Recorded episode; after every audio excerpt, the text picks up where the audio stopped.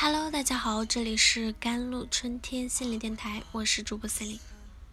今天跟大家分享的文章叫做《哪有什么强和弱，唯一不过你和我》。十二月二十八日，广东某所学校，一名二十三岁的大学男生向三名女生脸上泼硫酸，场面极其惨烈。一名女孩脸部和眼角膜烧伤。很有可能终身失明。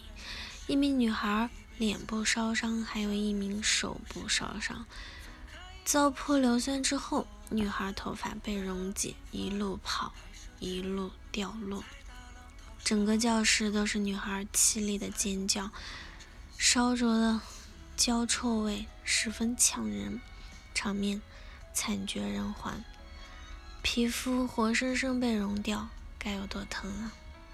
可男孩毫无感觉，只冷静地说：“我和他俩有矛盾，报警抓我吧。”男孩的目标是脸部被烧伤的两名女孩，他戴着手套，显然是蓄谋作案。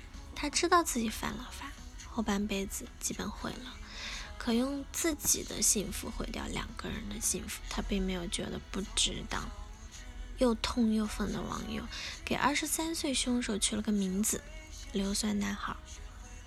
在评论区里，我看到有人翻出一句留言：“乖乖睡觉，天塌了，我们中国男孩顶着。”评论区里有人留言：“看啊，这些口口声声说要保护女孩的中国男孩，你保护了中国女孩吗？你深深的伤害了他们。”目前真相仍在调查中。在微博上，关于男女性别对立的话题又吵了起来。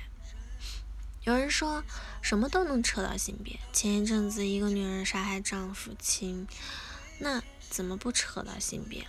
有人说，如果一个恶性新闻出来，只有女性感到恐惧害怕，那当然与性别有关。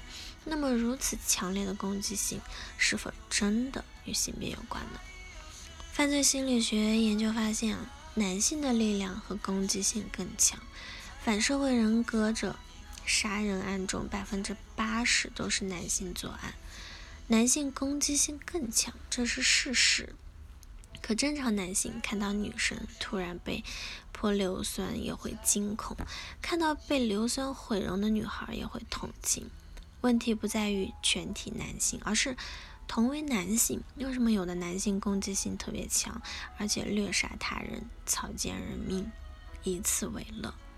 一位男性来访者，我曾非常恐惧他。他喜欢看虐杀漫画，看到女性被开膛破肚、奸尸的画面，会感到刺激、兴奋，还会边看边手淫。他把自己分为两个人，一个小怪物，一个小男孩。小怪物是他的恐惧移情到了我身上，那我有多恐惧他呢？他就有多恐惧小怪物。小男孩是他的真实自我，一个善良、软弱、优柔寡断的三岁小孩。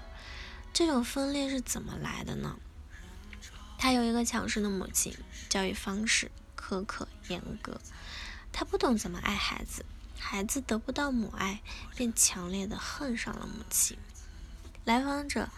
把对母亲的恨揉成了一团，都塞进了小怪物的身体，化作对女性群体的仇恨，又把对母亲的爱塞进小男孩的身体里。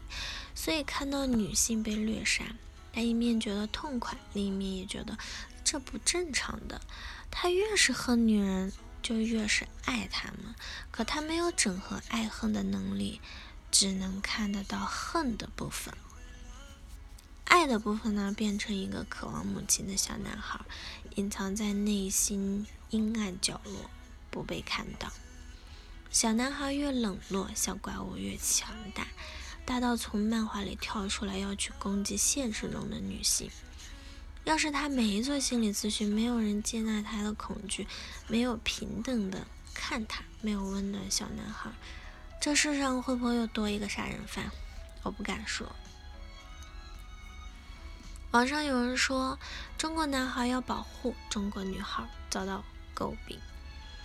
得了吧，还用你保护吗？中国女人早就自己保护自己了，这让男人无法接受。怎么接受呢？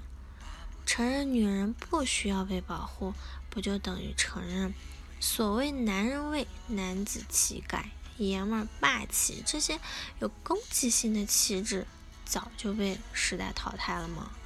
男人无法忍受，不是女人强大起来了，而是女人强大了，但他们没有更加强大。强弱意味着割裂，弱者必然看不到强者的真实自我。恐惧导致愤怒，愤怒导致报复反击，激情犯罪和蓄谋伤人。